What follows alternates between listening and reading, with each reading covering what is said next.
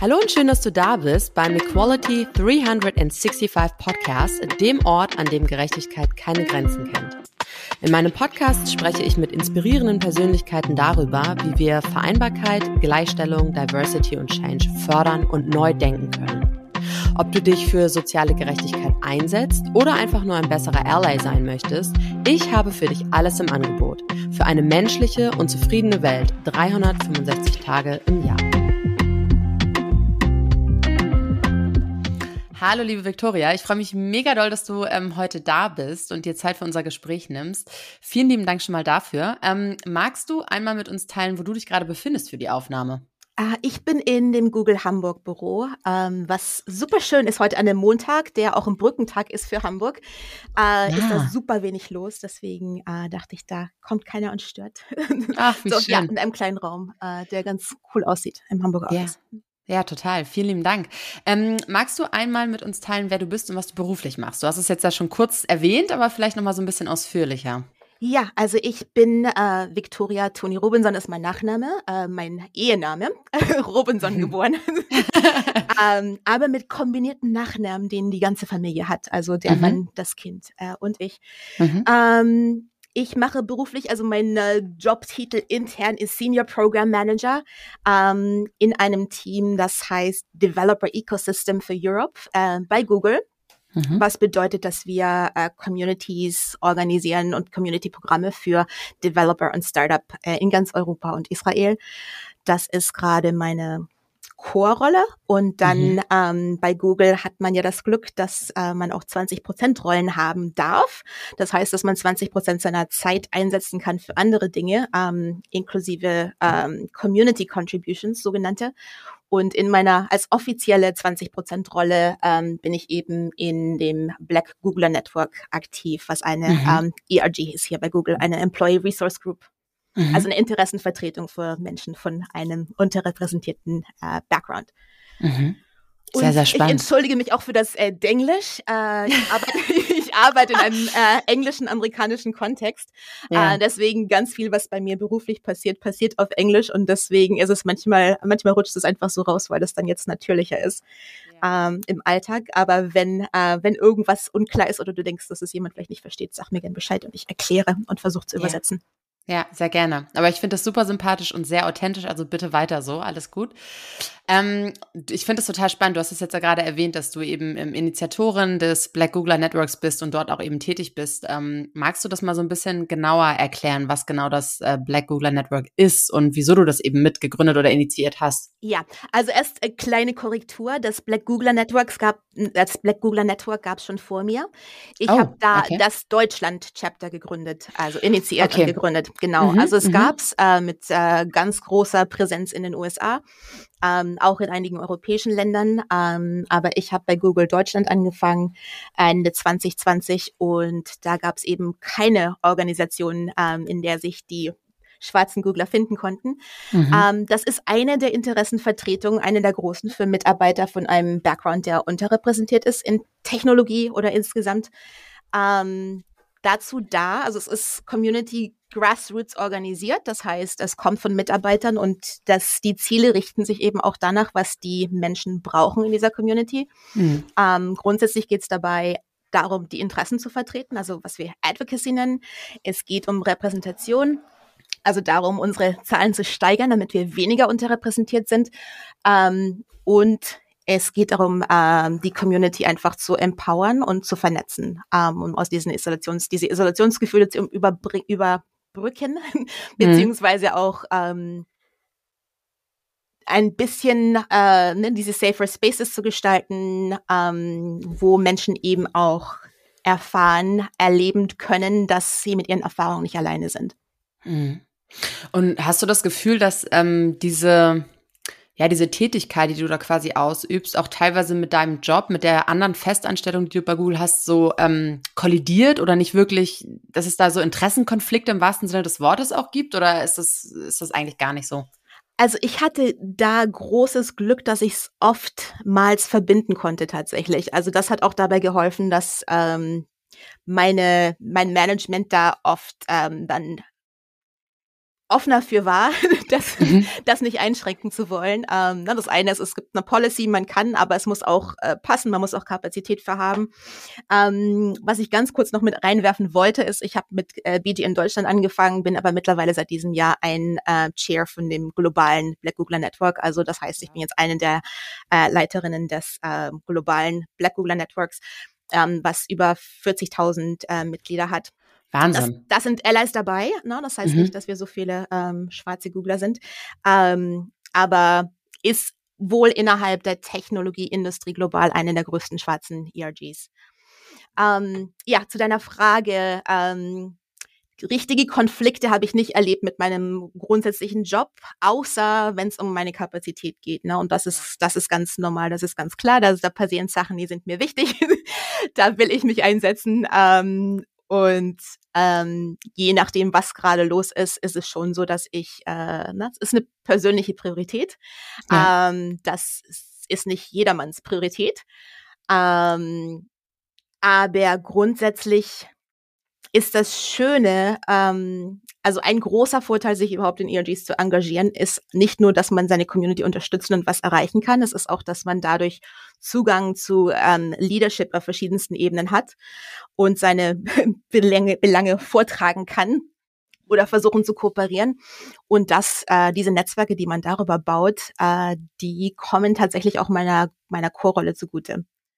Also muss ich ganz klar sagen, dass es für mich eher Vorteile hatte, wobei ich eben auch in Programmen arbeite, wo es um Communities geht, wo es auch um ähm, ne, Policy, alle möglichen Dinge gibt, geht, wo das einfach gut zusammenpasst. Ja. Mm. Ja, du warst ja nun äh, jahrelang auch als Aktivistin tätig und dazu kommen wir gleich nochmal. Ähm, ich habe mich gefragt, gibt es in deinem persönlichen Werdegang irgendwelche Erlebnisse, die für dich diskriminierend, rassistisch waren, wo du ähm, heute sagst, das ist vermutlich mit Grund dafür, dass du dich schon immer aktivistisch eingesetzt hast und auch schon immer ähm, ja, Ally warst, aber vor allem eben auch dich für marginalisierte Gruppen und Intersektionalität eingesetzt hast? Ja, ähm, Schwierig. Also ich glaube, da gibt es jetzt keine konkreten Einzelerlebnisse, die ähm, das bewirkt haben. Ich war auch tatsächlich schon immer ein Kind, das sich für äh, gegen Ungerechtigkeit eingesetzt hat. Ich hatte so ein mhm. unglaubliches Ungerechtigkeitsempfinden. Äh, ja. ähm, ich habe einen siebenjährigen Sohn und der hat das auch. Ich ja. gucke mir das, guck mir das so mit, mit, Verwunderung an und ich denke, na, wenn irgendwie ein Kind sich vordrängelt, der hat eine Krise, es tut ihm richtig, also es ist fast ja. ein körperlicher Schmerz. So, na, dieses Kind hat das andere Kind geschubst und war gemein und deswegen mag ich dieses Kind nicht mehr. ist auch wahnsinnig, wahnsinnig nachtragend, das kenne ich auch von mir. Ähm, aber so hat das bei mir auch angefangen. Das ist einfach einfach ähm, so ein ganz ähm, starkes Empfinden für Ungerechtigkeit, ähm, was sich bei mir auch ursprünglich nicht auf ähm, Ethnizität, Race bezogen hat, überhaupt nicht. Es waren einfach ja. alle möglichen Sachen. Jemand wird schlecht behandelt, jemand wird ungerecht behandelt. Ähm, das gefällt mir nicht und ähm, hatte als Kind, aber auch als Schülerin so schnell den Status, wo ich ähm, sprechen konnte, also wo ich diese Sachen, wo ich mich getraut habe, mhm. ähm, Sachen anzusprechen. Und deswegen, ich war quasi immer so eine, äh, so eine Faust nach oben hier. das ist nicht richtig. Und habe organisiert, also von ähm, früher Kindheit an. Und ähm, das kam, also die Facette des Schwarzseins äh, kam für mich erst ein bisschen später ins, äh, ins Bewusstsein. Mhm. Ähm, also zu, zunächst war diese, diese Fight Against Injustice, das war sehr externalisiert ja. ähm, und die Gerechtigkeiten, die ich draußen gesehen habe und habe dann irgendwann ähm, erst im Teenageralter eben auch festgestellt, ähm, dass die gleichen Dynamiken, die ich draußen sehe und auch die, ähm, die Diskriminierungsstereotypen die es auch in meiner Familie gab, so wie die mich betreffen. Mhm. Und dass es, dass es äh, eine ähnliche Systematik ist. Ähm, mhm. Ich war tatsächlich damals als Kind, ähm, ich bin in einer weißen Familie aufgewachsen, komplett, mhm. also mit meinem mhm. großen Bruder, der ist 17 Monate älter. Und wir waren quasi alleine als schwarze Kinder in einer weißen Familie, in einer mhm. großen weißen Privatschule, also ja, ja, äh, mit 1000, 1800 Schülern. Ähm, eine christliche, staatlich anerkannte Schule ähm, in Bayern. Mm, wow. was, okay. was, bedeutet, also wir hatten, ne, und tolle christliche Werte und AK Mensch und alles, ne, wir sind sehr mitfühlend und Nächstenliebe ganz, ganz groß. Mm. Bedeutete mm. aber auch, dass äh, die Eltern, die nicht gerne wollten, dass türkische, muslimische Kinder mit ihren Kindern an der Schule sind, die ihre Kinder dahin gesteckt, äh, geschickt haben. Ähm, und insofern, das war eine sehr, sehr, sehr homogene Umgebung. ähm, und ja, so hat sich bei mir erst später der Bezug von Ungerechtigkeit ähm, hat das so diesen, diesen, diese Kurve genommen, wo ich dann mehr eben diesen Rassismus verstanden habe. Ja. Für mich war das vorher eine sehr individuelle Erfahrung, wo ne, Leute sind gemein zu mir, aber dass es da eine Gemeinsamkeit gibt, ne, dass ich nicht in Isolation das erlebe, ähm, irgendwelche Sachen genannt werde, in zurück in den Busch geschickt werde oder zum Bananen pflücken oder was auch immer es ist. Ähm, dass ja. das nicht na, dass es nicht ich bin, sondern dass es, dass es größer ist. Das hat auch ein, äh, das hat ein Buch, ich habe tatsächlich die äh, Autobiography of Malcolm X äh, in die Hand gedrückt ja. bekommen mit 15. Ja. Das war das, was so eine Tür aufgemacht hat. Ähm, und dann angefangen hat, wo ich mich eben eher in dem Kontext, in einem größeren Kontext verstanden habe. Ja. Und würdest du sagen, ähm, dass das für dich ein Vorteil war, dass du in einer weißen Familie groß geworden bist oder eher ein Nachteil? Also gibt es das überhaupt? Kann man überhaupt das sagen, ob es ein Vorteil oder ein Nachteil ist? Beides. Es ist beides auf jeden Fall. Also es ist beides, weil mir, weil ich keine Illusionen habe über weiße Menschen. so. mm, mm. Also weder positiv noch negativ. Ne? Ich weiß, mm. sie sind äh, Menschen. So. Ja. ja. Sehr nett, sehr nett formuliert. Dankeschön. nee, aber das ist, das ist so, also ne, es gibt bei mir weder die, diese, also die Dehumanisierung ist ja das, wo es immer, ne, wo die Grenzen entstehen, wenn man sich nicht sieht als ne, auch Mensch, als Mitmensch, sondern denkt, die sind entweder besser oder schlechter ähm, aus unterschiedlichsten Gründen. Ähm, das heißt, ich habe nicht diesen Respekt äh, slash Abstand zu, zu Weißsein, den ähm, es zum Beispiel in, in anderen Communities gibt, die äh, sehr, die weniger ähm, Interaktion haben mit weißen Menschen im Alltag. Also das ähm, ist ein Vorteil. Natürlich habe ich im Vergleich zu vielen anderen schwarzen Menschen in Deutschland und äh, auch auf der Welt äh, ganz andere Zugänge gehabt und Privilegien. Ähm, wie auf so einer christlichen, homogenen Privatschule zu sein, wo man schön viele Instru Instrumente spielen durfte.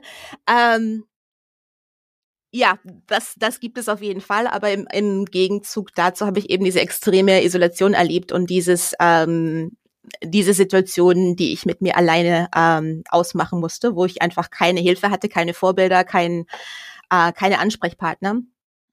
Ähm, und das äh, ist, während man aufwächst als, als junger Mensch, ist einfach extrem hart. Ja, ähm, ja. So, ja, insofern, also ich denke, beides ist wahr. Das ist ein Vorteil und ein Nachteil auf jeden Fall. Aber man sucht sich ja nicht aus, insofern.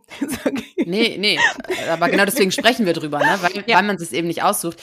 Ähm, und, und was hat dir da geholfen? Also, weil, wie du schreibst es, du beschreibst es so toll, finde ich, dass das Upbringen oder dieses Großwerden, egal jetzt wie, in deinem Fall aber nicht einfach war oder zumindest auch Herausforderungen mit sich trägt. Ne? Was hat dir in dem Moment geholfen? Wo, wo konntest du Energie herziehen und dich stärken?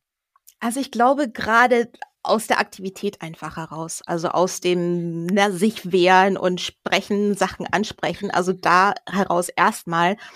Ähm, später dann eben zu erfahren, dass es eine Community gibt. Also das ist dieses Erleben von, ich bin nicht alleine, es ist nicht meine Schuld. na, es hat nichts mit mir als Person zu tun, sondern na, mit der Welt und wie sie mich sieht aus ganz konkreten Gründen. Mhm. Das hilft ungemein. Aber wie gesagt, da muss man erstmal den Zugang zu finden. Ähm, es gibt in Deutschland eine tolle schwarze Community, die seit den 80er Jahren aktiv ist. Ähm, das wusste ich aber auch nicht, bis ich in, in, äh, in einem späten Teenageralter war oder mhm. sogar noch später. Ich bin irgendwann auf Farbe bekennen gestoßen, was so das erste Buch war, das die afrodeutsche Geschichte umrissen hat über die Jahrhunderte mhm. und ähm, äh, autobiografische Elemente von verschiedenen schwarzen deutschen Frauen hatte. Das kam ich 83, 84 raus. Ähm, ich habe es leider nicht 83, 84 gefunden. ja. Aber da fing das dann so langsam an und dann ähm, na, irgendwann in, in Community zu kommen und das, das einfach. Ähm, aber bis da, also bis es dazu kam, war ich einfach Einzelkämpferin und für mich war es, in den Kampf zu gehen ähm, und es zu beweisen. Also ich war auch so eine ähm, Überperformerin. Ähm, ja.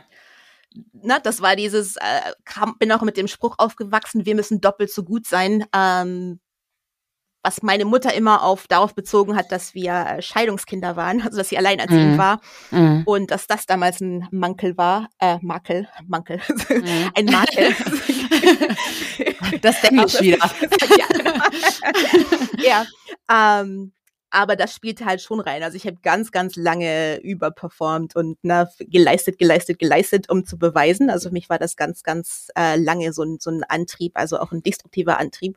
Ja. Ähm, na, zeigen zu müssen, beweisen zu müssen, dass ich, äh, obwohl Leute irgendwas denken, was ganz anderes kann, äh, will und deswegen, ähm, ja, geleistet, immer geleistet. Mhm. Würdest du sagen, dass du das immer noch in dir trägst auch oder hast du es abgeschüttelt? Ich habe es nicht komplett abgeschüttelt. Also ich bin auf jeden Fall ein ambitionierter Mensch, ähm, aber ich habe äh, ne, dank äh, Coachings, Therapie und all den Dingen, die man so macht, auf jeden Fall aktiv dran gearbeitet und das vor allem erkannt. Und das ist äh, auch ähm, der größte, äh, der, der wichtigste erste Anteil hier drin. Ähm, aber ja, ich bin schon ein ehrgeiziger Mensch. Das ist auch so, das bleibt auch so. Ähm, das ist auch nichts Schlechtes, aber jetzt geht's eben weniger darum, ähm, meinen Wert zu beweisen und das, äh, das ist eben, oder meine Kompetenz, obwohl ich eine schwarze Frau bin. Ne? Also da, ja. das spielt jetzt weniger eine Rolle, wobei na, nach außen, es, es gibt diese, es gibt diese Biases, Biases ähm, ja trotzdem. Ähm, ich ja, versuche da aber nicht in die Defensive zu kommen, ähm, sondern einfach na, bei mir zu bleiben und dem, was ich weiß, was ich kann. Ja, ja. Ja, ich finde es, also ich, ähm, du beschreibst es eigentlich so super, weil du hast gerade gesagt, es gibt diese Biases ja trotzdem. Und ich finde, das ist daran so toxisch.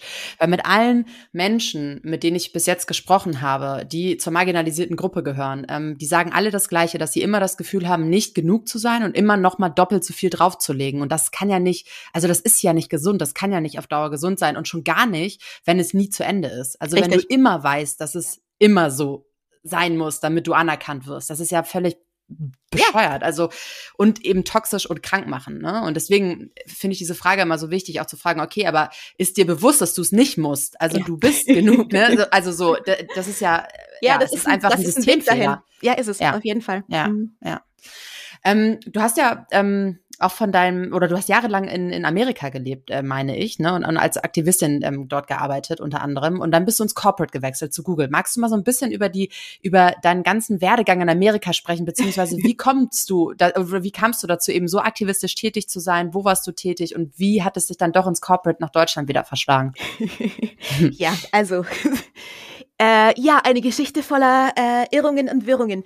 Also die, die aktivistische Laufbahn hat sich quasi so durchgezogen. Das hat mir immer wieder Form gewechselt. Also ich habe in den äh, frühen 2000ern ähm, zum Beispiel auch geblockt über afrodeutsche Repräsentationen in den deutschen Medien ähm, und solche Geschichten. Und dann damals eben in meinem Magisterstudium eben auch ganz viel über afrodeutsche Kulturproduktion geforscht. Und dann bin ich rumgetingelt und habe darüber Le ähm, Lectures gehalten und habe darüber ganz viel, ganz viel geredet. Also dieses Aktivistentum war bei mir ganz, ganz groß, ganz weit vorne. Mhm. Und ähm, für eine lange Zeit habe ich eben auch versucht, das zu meinem Berufsinhalt zu machen. Also ich war immer auf der Suche nach, wie kann ich das das zu meinem Hauptlebensinhalt machen, weil es eben so wichtig war für mich damals, ähm, so dass es mich aufgefressen hat tatsächlich. Ähm, und äh, ursprünglich habe ich das als Journalistin versucht, also ich wollte so ungefähr zwischen 12 und 25 Journalistin werden mhm. und habe mich dann erst über ne, in, äh, Praktika und äh, freie Mitarbeitergeschichten ähm, ähm, so hoch, also ja, bin ich rumgetingelt. Ähm, bin dann tatsächlich ähm, direkt nach dem Abi vorm Studium schon als Fernsehredakteurin angestellt worden ähm, in Hamburg bei einer Produktionsfirma. Ähm, hab dann aber Entertainment gemacht. Also es war dann eine tägliche Daily Talkshow und na, auf der einen Seite ganz stolz, guck mal, wie weit ich bin und na, ich verdiene mehr als andere nach dem Studium und guck mal, was ich, äh, na, ich habe meinen Namen auf RTL. Äh, nee, seit eins, seit eins war es. ja. ähm, und wollte aber eigentlich, ich wollte ja was verändern. Ne? Für mich war der ganze Einsatz mit Medien war ich ne, aufklären und zeigen und ne, die das Wissen streuen. Das, das war so der Ansatz dabei. Und habe aber gemerkt, dass ich einfach keinen Zugang hatte zu dem ähm, harten Journalismus, den ich eigentlich machen wollte, sondern dass ich da auch immer so schön wurde mir so die Richtung gewiesen und ich bin immer in diesen Entertainment-Geschichten gelandet. Diese Wege waren für mich offen und die Wege in den ähm, harten Journalismus, die fühlten sich immer zu an. Und ähm, war dann in meinen Zwanzigern irgendwann so frustriert, ähm, dass ich äh, ja, meine erste, meine Quarter-Life-Crisis hatte. Dann dachte so, jetzt habe ich all diese Jahre investiert, um Journalistin zu werden und ich will das nicht mehr. Was wird denn aus meinem Leben? Ja. So, all diese Zeit verschwendet. und ähm, ja, also in meinen Zwanzigern war ich dann weiter aktivistisch unterwegs, noch in Hamburg, äh, Studium abgeschlossen um die, ja, 2007, glaube ich. Mhm. Und habe dann frei gearbeitet, geschrieben, gebloggt, gepostet, auch demonstriert und eine Community organisiert und das alles gemacht. Und bin dann 2011 äh, nach Kalifornien gezogen. Mhm. Du fragtest, warum? Ähm, das war noch Teil von meiner Identitätssuche aus diesen na, Schwarzsein in Deutschland immer als anders behandelt werden und als zugehörig zu anderen Kontexten behandelt werden. Ähm, obwohl man die nicht kennt und da ja. nichts verloren hatte. Und ja. das war so der letzte Teil meiner Suche, meiner Auseinandersetzung mit den USA. Ähm, wobei ich auch Amerikanistik studiert hatte als ähm, mhm. Magisterhauptfach, erstes Hauptfach. Ähm, na, also diese Suche ging ganz tief, hatte natürlich ja. was mit dem Schwarzsein zu tun hier. Und das war so der, bis dahin war ich immer an der Ostküste unterwegs, also Washington DC und Umgebung. Und das war so dann der letzte Versuch. Da wollte ich für sechs Monate mal nach Kalifornien und einfach sehen, gehöre ich hierhin oder gehöre ich dorthin. Mhm. Ähm, ich gehöre hierhin, nach Hamburg, genau, um genau zu sein. Ja. aber, aber, ich bin Wahnsinn. Ähm, ja, schlimm. Wahnsinn. Also irgendwie, ne, war ein Versuch von sechs Monaten und dann ähm, Lustigerweise bin ich dahin und wollte mich dort mit den aktivistischen Communities verbinden. Ich war in Oakland, Kalifornien. Das hat äh, eine ganz interessante Geschichte von Aktivismus. Zu der Zeit war Occupy, ähm, das Occupy-Movement ganz groß. Das heißt, mhm. es waren Zeltstädte in, in Downtown und alle waren auf den Straßen und haben den Hafen blockiert und es war richtig Aktivität und das war so das Umfeld, in dem ich mich wohlgefühlt habe, ähm, was, mhm. was ich so bestärkend energizing fand. Ja. Ähm, Plus äh, die äh, Black Panther Party, Party wurde in Oakland gegründet. Ähm, Angela Davis äh, ist da unterwegs. Mit der habe ich Yoga gemacht zusammen und, und auch einen Haufen Machtpilz eingekauft. Geil. Ja, Alice Walker ist da. Also es sind so ganz, äh, na, Oakland hat eine wahnsinnig aktivistische Geschichte und in meiner Vorstellung ähm, war das genau der richtige Ort für mich, um das mit dem Aktivistendasein weiterzutreiben. Mhm. Ähm, weil das aber in Amerika war und da das Sozialsystem ja ein bisschen äh, weniger ähm, supportive ist, ein bisschen weniger unterstützend, ja. habe ich nach sechs Monaten, wo meine ähm, Reisekrankenversicherung ausgelaufen ist, einfach Schiss bekommen. so, na, wo ich du nachher nach siehst, wie Menschen tatsächlich ohne Krankenversicherung leben und was dann passiert. Und so. ja. Ja. Ähm, und na, habe dann in Erwägung gezogen, zum ersten Mal mich anstellen zu lassen, habe dann angefangen zu gucken, gemerkt, es gibt Riesenbedarf nach Menschen, die Deutsch sprechen und europäische Kontexte verstehen in einer Startup, mhm. äh, in einem Startup-Space und ähm, bin dann relativ schnell äh, angestellt worden in, äh, in einem Startup, also habe einen Job gefunden und habe dann einfach da äh, Corporate gearbeitet. Das war mhm. tatsächlich bis dahin hatte ich mich sehr gewehrt gegen eine Corporate Career, ne, weil es gab ja Wichtigeres im Leben, was man schaffen muss und ausrichten muss.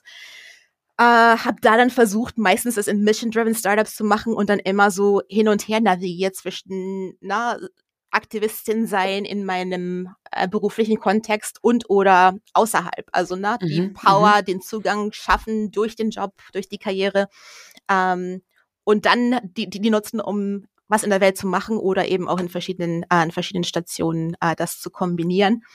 Ähm, und ne, das hat mal mehr, mal weniger gut geklappt. Aber was auch, was ich interessant fand als Erfahrung für mich war, wie gesagt, die Idee, dass ich dahin ziehe und weiter richtig einsteige in den Kampf. Ähm, und ich habe dann gemerkt, als ich dort war, dass da so viel los war und es so viele aktive Menschen gab, dass ich zum ersten Mal das Gefühl hatte, ich muss es hier nicht. Also, ah, was ja eigentlich also, ganz Schönes auch, ne? Ja, war super. War ja. super. Nee, war eine Riesenerleichterung. Also, weil vorher in Deutschland, wie gesagt, ich habe viel ne, Communities organisiert und viel, ne, war, wurde dann so eine, so eine Person, die so spricht für und das hat ja so einen ganz eigenen Druck, den das mit sich bringt, den man sich auch selber macht. oder ne, diese Erwartungen, diese Projektionsfläche, die man dann wird. Ähm, und für mich war das eine wahnsinnige Erleichterung, wo ich dann auch, ne, zwischendurch gab es dann auch Pausen, wo ich dachte so, wow, ich habe jetzt zum ersten Mal den Space, mich um Karriere, also Karriere abseits von, na, ich will die Welt verändern, ja, kümmern, ja. zu kümmern. Ähm, und das war ganz, ganz bezeichnend. Und ich finde, ne, ich habe dann lange auch gekämpft, um das loszulassen, um einfach so, wie wäre es denn, wenn ich mal Pause machen würde und mich nur um mich und meine Zukunft kümmern würde. Ähm, das hat nie ganz geklappt, aber ne, das war, wie gesagt, ein Experiment. Ähm, und bin jetzt aber über Umwege eben wieder an dem, an dem Punkt, wo in dem in dem aktuellen, ähm, wo es in der aktuellen Situation einfach gut funktioniert, ne? wo ich auf der einen Seite, ne, also diese 80-20-Teilung bei meinem Job, wo, ne, das ist der Job und da bringt man alles rein, was man weiß und gelernt hat und setzt sich dafür ein, dass, äh, ne, dass es Inklusion gibt, dass ähm, dass die Repräsentation sich ändert, dass äh, Dinge anders gestaltet werden. Ähm, plus, ich habe meine äh, klar umrahmte ähm, Advocacy außerhalb davon. Und ähm, na, ich schaffe, verschaffe mir natürlich mehr Zugang, mehr ähm, Möglichkeiten, auch extern zu unterstützen, ob das jetzt ja, durch super. Impact Investing ist zum Beispiel. Ähm, oder durch andere Dinge, wo ich jetzt ganz andere ähm, Audiences auch habe, ähm, wo ich quasi ähm, ja Menschen beeinflussen kann, äh, wo ich äh, die ich nie erreicht hätte, während ich noch ne, mit der Faust nach oben auf der Straße marschiert wäre. Wobei ich auch beides wahnsinnig wichtig finde. Und ich glaube auch, also bei mir ist es jetzt so eine Entwicklung und ich weiß nicht, ob sich das nochmal umschlägt. Ich glaube es gerade nicht. Aber mhm. ähm, für mich war diese, diese radikal, mehr, also radikalere Jugend, wo man so ne, einfach nur einfach nur motzt und mosert und von draußen ähm, sich beschwert und Namen nennt und na, für Veränderung kämpft auf diese Art. Ich glaube, dass es ganz, ganz wichtig und ganz powerful ist. Mhm, und für mhm. mich gab es jetzt eben diesen Bogen nach dem Aktivismus von innen, ähm, wo ich jetzt leisere Töne anschlage, mich mit Menschen befassen ja. muss, die ganz andere Auffassungen haben. Was heißt, ja. ne, befassen heißt nicht nur ne, befassen, sondern es das heißt, ich muss es schaffen, im gleichen Raum zu sein, ohne die anzumotzen. ja, voll. Ich muss, genau, ich muss, ich muss lernen, musste lernen und das war für mich gar nicht so einfach. Also ich war tatsächlich sehr radikal, ne, so, ne, ihr seid nicht auf, ne, wir haben, ne, wir verstehen uns nicht. Mit dir will ich gar nicht. So war früher ja. mein, mein Ansatz. Ja. Ähm, und bin auch oft aus ähm, ne, Arbeitsverhältnissen, aber auch aus Organisationen so, so, nee, das ist nichts für mich, das ist ihr, ihr schnallt's ja nicht. Also bin ich hier raus. Ja. Ähm, weil ich, ich, muss mich, ich muss dich mal kurz unterbrechen. Ich finde das total spannend, weil ich mich manchmal frage, ähm, was eigentlich wirklich der richtige Weg wäre, um eine positive Veränderung zu gestalten. Mhm. Ja. Weil äh, du hast ja recht mit dem, was du sagst. Also es, die meisten schnallen es ja tatsächlich auch einfach nicht. Ja, und die Frage richtig. ist immer so, wie, wie bekommt man denn da eine Balance hin, dass sie es endlich mal schnallen und man wirklich mal in den Diskurs geht und auch wirklich mal einen Austausch vorantreibt, der eine positive Veränderung für marginalisierte Gruppen und alle anderen Menschen, die davon irgendwie betroffen sind, auch bewirkt wirkt. Also, weil ich kann die Wut, die du da beschreibst, mhm. das ist ja am Ende eine Wut ja, irgendwie, ja, ähm, kann ich total nachvollziehen. Die habe ich auch so mhm, und ich ja. bin nicht schwarz, aber trotzdem mhm. habe ich sie, ne? Also weil ich genau das gleiche empfinde wie du und finde und denk manchmal so, ich glaube, ich hätte lieber, dass mich ähm, beispielsweise du anschreist und sagst, nee, du raffst es einfach nicht, weil, und ich sag dir jetzt mal wieso, als immer ähm, das Gefühl zu haben, dass jeder Schwarze beispielsweise oder jede marginalisierte Gruppe ähm, zurückschreckt und sagt, nee, darf ich ja nicht, weil dann bin ich ja noch blöder. Yeah. So, oder dann bin ich noch weniger gewollt oder keine ja. Ahnung was. Ja, na klar. Also, weil das ist, das ist nicht fair, das ist keine Augenhöhe und so werden wir nichts bewirken, gar nichts. Also, ich frage mich deswegen manchmal, ist es wirklich richtig, immer leise, dann leiser wieder zu werden? Oder Nein. sind wir immer noch an der Zeit? Nee, ne? Eigentlich nicht. Nee, also, nee, nee. Also leise, also ist ja nicht so, dass man, wenn man versucht zu kollaborieren, damit na, alles runterschluckt und schweigt und lächelt und nickt und ähm, na, alles über sich ergehen lässt. Das ist ja. nur eine andere Ansatzweise, wenn es da um, zum Beispiel um Tempo geht, um Intensität. Ja. Darum sein Gegenüber zuzulassen als Präsenz und eben auch wieder, um zu der Menschlichkeit zu kommen, auch als, ne, als, als komplexen Mensch zu sehen. Ähm, zu der Frage, was ist richtig? Ich glaube, es gibt kein richtig oder falsch. Ne? Wo ja. ich gelandet bin mittlerweile, ist dieses, es braucht alle diese Elemente und uns alle. Ne? Und ob es jetzt ne, die Jugend ist, die mehr vokal ist draußen oder ob es eine, einen anderen Grund hat, warum man an verschiedenen ähm, Orten seines seiner seiner, seiner Journey ähm, ja. laut ist und mehr, also na, wo man auch weniger zu verlieren hat. Das ist auch eine Frage von Privilegien. Ne? Also es ist ja, natürlich, ja. ne, wo ist man, wo will man hin? In manchen Situationen kann man sich vieles erlauben. Ich konnte mir damals an meiner Schule viel erlauben, weil ich ne, Überperformerin war. Ähm, das heißt, ich ne, konnte, konnte, was ich will, sagen, ja, aussprechen. Ja. Ähm, ja, es gibt äh, es gibt Situationen, da kann ich das nicht. Ähm, es gibt auch, ähm, ne, und das hängt auch wieder von den Einzelprivilegien ab, die man hat, ob das geht, ob das nicht geht. Ich glaube aber mittlerweile eben, also früher habe ich mich dann auch immer sehr aufgeregt für Leute, die nicht den, über Leute, die nicht den Mund aufmachen, über Leute, die was weiß ich, zu nett sind zu den, zu den Arschlöchern. Also das ja, ist halt ja, deutlich ja. zu sagen. Ähm, und jetzt habe ich eine andere Wertschätzung dafür, dass es einfach andere Wege gibt und dass es diese, an, diese unterschiedlichen Wege auch geben muss, weil mhm. du wirst ja nicht jeden erreichen. Du möchtest vielleicht aufmerksam gemacht werden, auf was, was du falsch machst oder nicht richtig siehst. Die meisten mögen das aber nicht. Ne? Ja, ja. Also da muss man andere Wege finden. Plus, ähm, na, wir wissen ja, also aus dem Marketing, du musst die gleiche Botschaft ja sehr viele Male hören, ähm, ja. damit sie irgendwie tatsächlich äh, reinkommt und hängen bleibt. Ähm, und das also nicht nur viele Male, sondern auch auf unterschiedliche Weise von unterschiedlichen Quellen. Ähm, daher bin ich mittlerweile sehr viel ähm, gelassener und sehr viel offener, wenn es darum geht, ne, wie wer seinen Aktivismus führt. Ähm, und ähm, wie wir nach vorne kommen. Ich denke, das Wichtige ist, dass man äh, individuell sich selbst einfach fragt, wie es einem geht dabei. Mhm. Also für mich war zum Beispiel dieser Dauerkampf äh, nicht gesund, so auf mhm. Dauer. Mhm. Na, es gab eine Zeit bestimmt, wo das bestärkend war und dann gab es eine Zeit, wo es einfach ne, keine mh, mm, keine Unterbrechung davon gab, also keine Pause. Deswegen hatte ich auch damals, also ich habe vorhin angeschnitten, ich hatte mal so einen Blog Anfang der 2000er, ähm, wo es um schwarze Themen ging und grundsätzlich die Schwa äh, Repräsentation schwarzer Menschen in deutschen Medien. Und ich war irgendwann so ausgelaugt von diesen permanenten, na, alles kommentieren müssen, alles rausschreien müssen und sich so auf dieses Thema zu fokussieren. Ja. Hm, wo ich dachte, was ist denn, na, ich möchte es mal auch erzählen können, wenn ich eine schöne Blume sehe. So. Voll. Na, irgendwas, also ne, wenn es dann so der singuläre Fokus wird, das ist einfach nicht gesund. Ähm, oder war es für mich zumindest nicht, oder wäre es nur für einen begrenzten Zeitraum gewesen. Und ähm, deswegen ähm, musste ich auch so eine Pause davon machen. Und ich glaube auch, äh, deswegen war auch der, der Umzug in die USA, wo ich nicht mehr das Gefühl hatte, da hängt es an mir, irgendwas voranzutreiben oder für irgendwen zu sprechen, sondern ich kann das jetzt loslassen und mich neu finden und mich selbst finden an einem Ort, ähm, wo ich nicht diese exponierte Rolle schon hatte. Ähm, war sehr, sehr, sehr gesund und hat eben ganz viel Raum gegeben dafür, dass ich in eine mhm. andere Richtung gehen kann. Also mich hat dieser ähm, Aktivismus tatsächlich aufgefressen. Ähm, und da gibt's auch, da gibt's auch so eine, so eine, so ein Konzept für diesen Activist Burnout. Ähm, ja, voll. Also, dann, also, voll. Hab dann auch, hm? Ja, ist ja total einleuchtend auch, ne? Weil es ja nie zu Ende ist. Auch nee, da, ist nicht du zu Ende. bist ja immer in so einer, in so einer Spirale, die nicht immer. aufhört. Und, und du hast immer das Gefühl, du machst eigentlich immer noch nicht genug. Also nee, das ist, glaube ich, auch so ein Thema. Ja nicht, kannst du ja nicht. Ja, Aber da hat mir, also genau. also ich bin auch in, in Oakland gibt's das uh, Most Diverse Buddhist Center oder Meditation mhm. Center in der, in der Welt angeblich. Um, ähm, das East Bay Meditation Center ist eine ganz, ganz tolle Geschichte. Da habe ich auch ähm, Alice Walker kennengelernt, die war da mhm. ähm, mit mir meditieren. Das ist so ein ganz großes Highlight.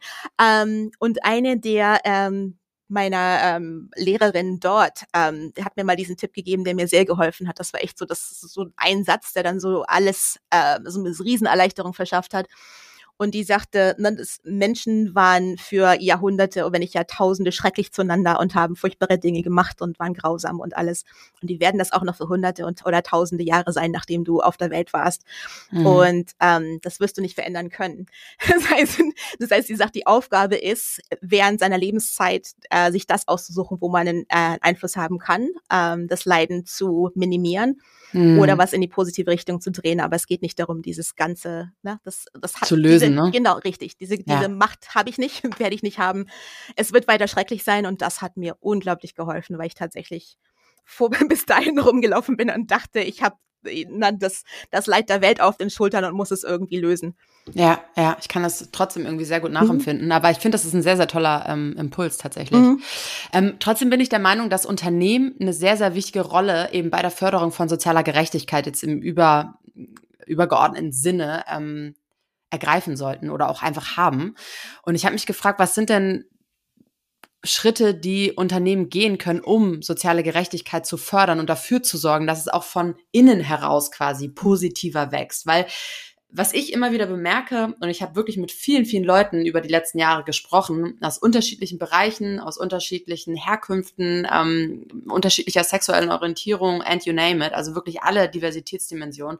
Und es sagen alle durch die Bank weg eigentlich immer das Gleiche, nämlich, dass es, ähm, also auch so, so Stichwort ähm, Diversity Washing oder ähnliches, ne? Also dass viel eben immer oberflächlich angeblich gemacht wird, weil es gerade der Trend ist, aber nicht wirklich so eindringlich umgesetzt wird, als dass ähm, jeder Mitarbeiter sich dann doch irgendwie zugehörig fühlt und von innen heraus das Gefühl hat, ja, ich stehe hier auch mit dem Unternehmen für was Gutes. Und dieses Unternehmen wiederum hat einen nachhaltigen und langfristigen ähm, Einfluss auf die Gesellschaft. Und das ist es ja. Also wir müssen uns ja irgendwie dessen bewusst sein, dass nicht nur wir Individuen, sondern auch Unternehmen einen riesen Einfluss auf die Gesellschaft haben. Und da frage ich mich immer, ja, wie siehst du das? Ja, also ich komme da zurück zu der, dem, was wir vorhin besprochen haben, mit dem von innen versus von außen. Ja. Ich glaube, da genau braucht es beides. Es braucht von außen ja. die Leute, die, die ne, Unternehmen äh, fällt kein deutsches Wort aus, aber den Call-out, also, ne, wenn ja. es diese performa ja. performativen, äh, ne, diese Kampagnen gibt und die schönen bunten Bilder, das innen aber nicht stimmt,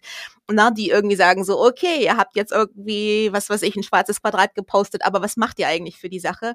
Ähm, mhm. Da ist es ganz wichtig, diese, diese störenden Stimmen von außen zu haben und gleichzeitig ist es wichtig, von innen Menschen zu haben, die organisieren und anschubsen können. Mhm. Also, mhm. ich glaube, das ist jetzt ne, weniger das, was das Unternehmen machen kann, aber das ist jetzt so, wie, ähm, wie ich so ein bisschen den, den Weg sehe daraus. Ja. Ich finde, man muss so dieses, ähm, deswegen ist es so wichtig, dass wir überall sind, wir in all unseren Dimensionen, ähm, damit wir Sachen anschieben können.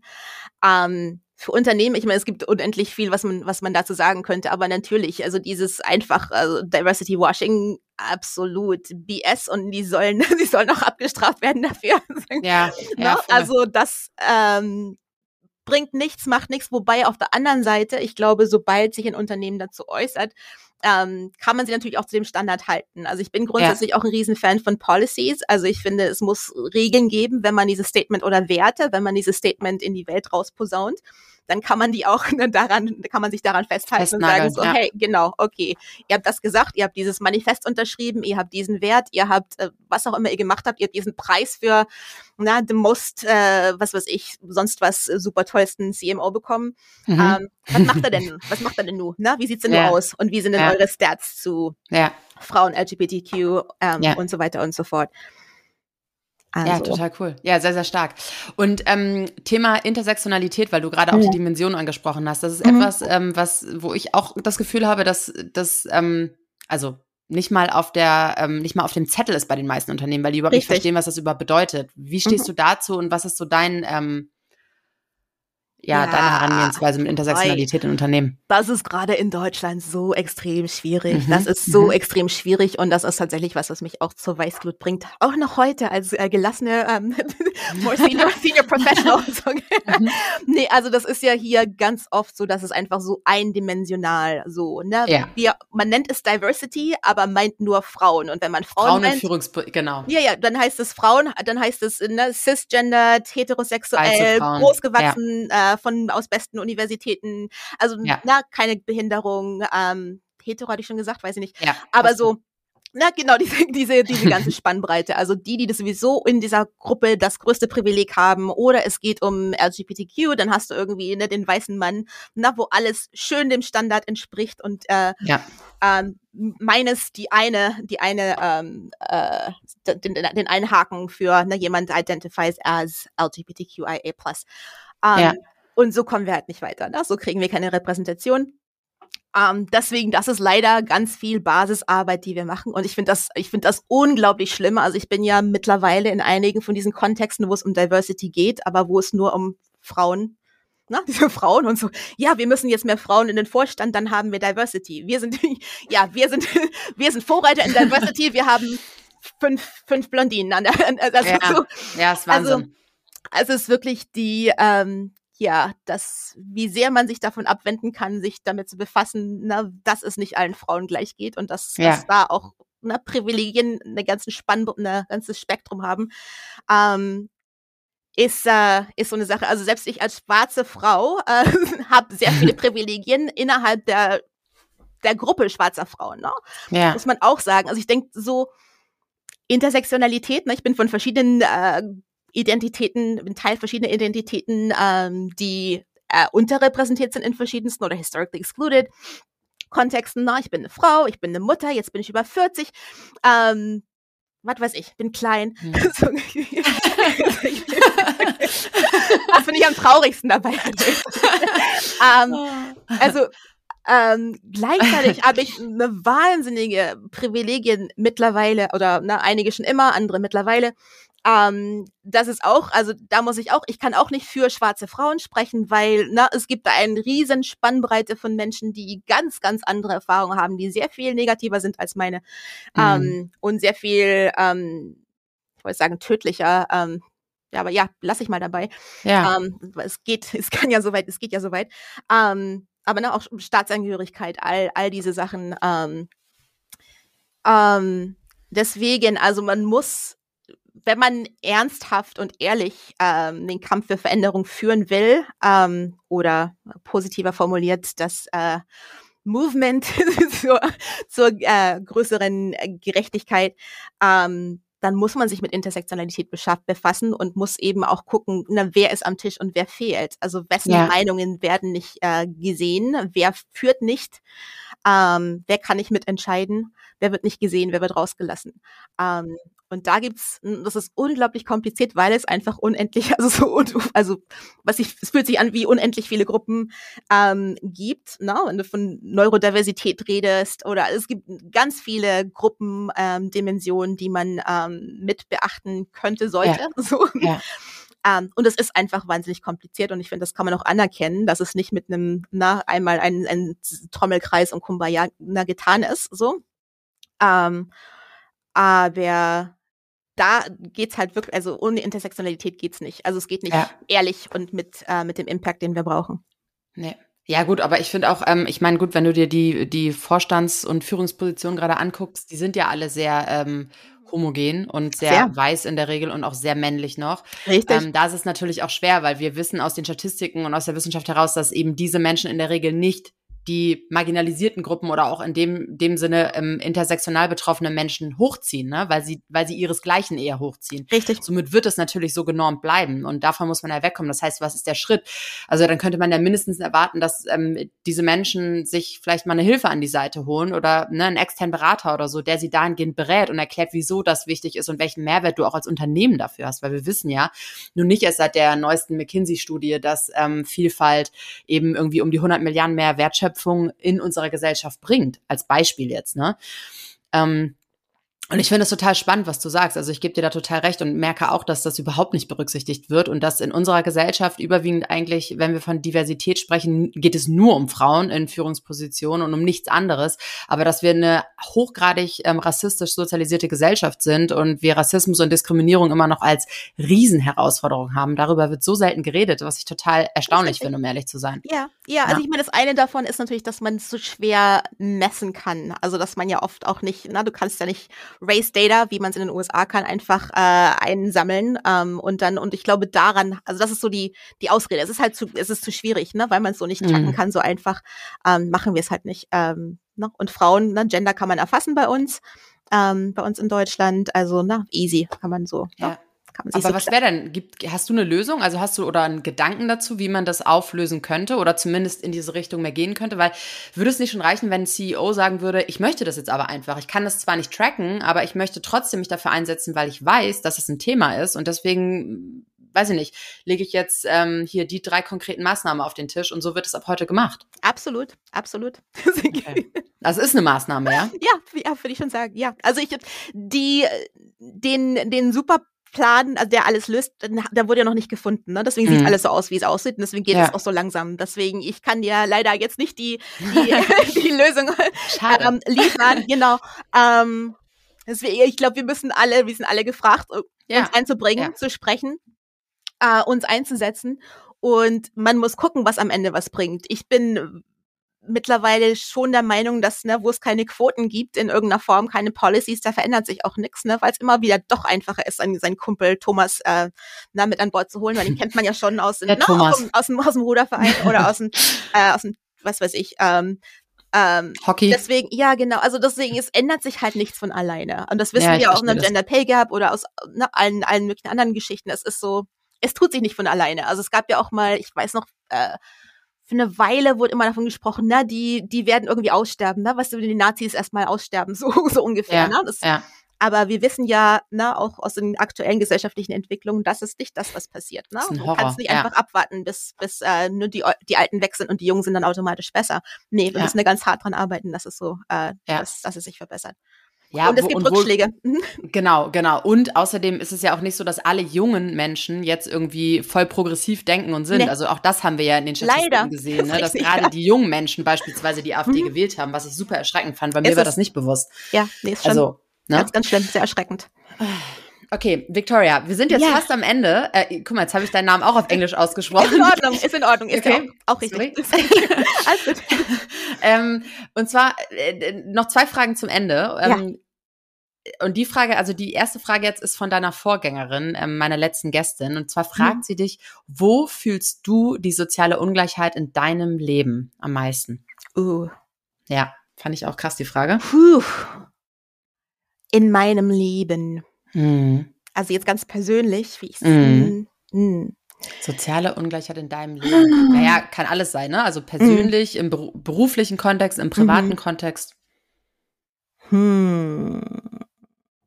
Also, das Ding ist im Endeffekt, man muss ja nur vor die Tür gehen. Also, Obdachlosigkeit, ähm, also ich bin da, ich wohne im, im Schanzenviertel in Hamburg oder am Schanzenviertel in ja, Hamburg, was cool. super, super schön ist.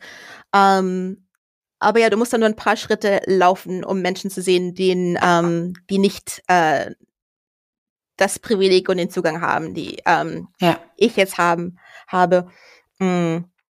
Und also diese soziale Ungleichheit ist ja, also wenn man die Augen nicht davor verschließt, ist sie ja überall. Also man muss ja nur, man muss ja tatsächlich nur vor die Tür gehen. Ne? Also das ist so, mh, mm, deswegen, das ist, das ist so Alltag, aber es ist, schlägt sich ja, also, es, es ist ja überall, es ist ja systemisch, ne? Es ist ja, ja, ja. Ähm, deswegen, ne, also wenn du dir anguckst, mein Kind ist gerade in die Schule gekommen aus dem Kindergarten, wenn du dir anguckst, was diese wunderbaren Erzieher ne, äh, verdienen, das ist traurig. die wahnsinnig krass gut ausgebildet sind, ne, durch Studium und Praktika und was weiß ich nicht alles durchgehen und dann irgendwie so ein, also so einen Lohn kriegen, der da überhaupt keinen Sinn macht, wenn die diese wichtige Arbeit machen, die ja auch dabei helfen kann, unsere Kinder weltoffen zu machen. Ja. Ähm, also ich finde alles das, wie wir bezahlt werden, ne, wer welche Arbeit macht und was, was man dafür bekommt, ähm, wozu man Zugang hat. Also es gibt so viel davon. Also ich wüsste gar nicht, wo ich es nicht sehe, soziale Ungleichheit, soziale Ungerechtigkeit. Mm ja, für mich ist es eher so ein, ich muss immer entscheiden, worauf ich mich einlassen kann, weil ich so leider so sehr viel, so mein Ungerechtigkeitsempfinden hat sich leider noch nicht, noch nicht äh, sehr äh, aufgelöst. aufgelöst. Ne? Das, ist halt, halt, also ich muss halt, ja, ich muss tatsächlich äh, damit haushalten, wo ich jetzt Empathie hingeben kann und wo ich mich abwenden muss, ja. ähm, damit ich es aushalten kann, weil ich tatsächlich, ja. weil so viel in der Welt ähm, schwer ist. Und dann muss ich mich darauf wieder konzentrieren, dass ich mich in, in in eine Rolle, in eine Position bringe, wo ich eben was verändern kann an bestimmten Stationen. Ne? Nicht, nicht mehr ne, die ganze Welt und alles, sondern gezielt da, wo ich tatsächlich am meisten ausrichten kann. Und ähm, ja, da sind wir. Gerne. ähm, und noch eine letzte Frage. Ähm, würdest du deine Privilegien, über die wir jetzt ja schon ein paar Mal heute gesprochen mhm. haben, ähm, aufgeben und wenn ja, welche? Interessant. Also das Interessante an Privilegien ist ja, dass man sie weder verdient, ähm, noch dass man sich bewusst für die entscheidet. Mhm. Ähm, na, ne, also da gibt's ja Privilegien, die ich jetzt habe, wie dass ich ähm, äh, helle Hautfarbe habe für eine schwarze Frau. Also, mhm. ähm, dass ich äh, wie auch immer bestimmte Zugänge hatte, habe, dass ich äh, derzeit keine Behinderung habe. Ähm, das sind ja Sachen, die habe ich mir nicht ausgesucht und die, mhm. manche davon können sich ändern. Also es kann ja jetzt im, im Lauf meines Lebens, ne, ich kann ähm, ja. also die, die meisten von uns, sehr viele von uns äh, werden im Laufe ihres Lebens eine, eine Behinderung erleben in, in, in irgendeiner Form. Mhm. Ähm, na, ich werde älter, das, das, äh, wenn ich darf, also wenn ich, wenn ich lange ja. überlebe, das wird mir Privilegien nehmen, na, die die Jugend hat. Ähm, na, Kohle kann ich verlieren, na, alles Mögliche kann passieren. Ähm, deswegen, also ich glaube, bewusst sich zu entscheiden, ist es meistens nicht, na, es gibt ja diese Leute, die aussteigen und, und wie auch immer und so, ich lebe jetzt ganz einfach. Das ist aber eine bewusste Entscheidung, dann war es aber kein Privileg, weil du kannst dich wieder entscheiden, zurückzugehen und hast diesen ja. Schimmer nicht verloren. Das heißt, ähm, na, als Gedankenspiel könnte ich natürlich sagen, ich will mir irgendwelche, würde irgendwelche Privilegien aufgeben. Ähm, aber ich glaube, in der Realität macht es ein Privileg aus, dass man es nicht einfach loswerden kann. Ähm, ja. So wirklich. Sehr spannend. Ähm, und ähm, ja, aber es ist eine sehr interessante Frage. Ähm, und ich glaube, ja, manche, manche werden sich ändern im, im Lauf des Lebens. Äh, ja. ne? Größer werde ich nicht, äh, aber wenn du ganz fest dran glaubst, vielleicht schon. Habe ich versucht, kannst du mir glauben. Aber, aber ähm, ja, also ich hm. glaube, na, manche werden ähm, ja mit der Zeit, also na, dicker kann ich werden zum Beispiel. ähm, ja. Na, ob, ob als Entscheidung oder na, aus, aus Umständen. kann ja auch, also, na, und das, das wird auch wieder Privilegien nehmen, weil momentan habe ich einen sozial, so eine gesellschaftlich akzeptierten äh, Wahnsinn, oder? Kör Körpertyp. so eine Norm. Mhm. Ja, ja, genau. Also nah genug dran, dass es okay ist, ne? Aber ja, ja. nicht. Ja. Ähm, ja. Dankeschön. Ähm, Victoria, magst du dem nächsten Gast, der nächsten Gäste noch eine Frage stellen? Ja. Yeah. Was machst du heute, um die Situation zu verbessern? Oh, Dankeschön. Ähm, es war mir eine Riesenfreude, mit dir zu sprechen. Ich muss wirklich ja, sagen, Spaß du bist gemacht. so ultra sympathisch. Es war oh. so ein toller Austausch, so ehrlich, so offen und auch du hast so viele tolle Einblicke gegeben. Ähm, ich hoffe, dass die ganz viele Menschen jetzt inspirieren und zum Nachdenken anregen. Vielen lieben Dank für deine Zeit. Danke dir. Das war schon wieder für heute. Wenn dir diese Episode gefallen hat, dann abonniere meinen Podcast und unterlasse mir gerne eine Bewertung. Bis zum nächsten Mal. Merci und bye bye.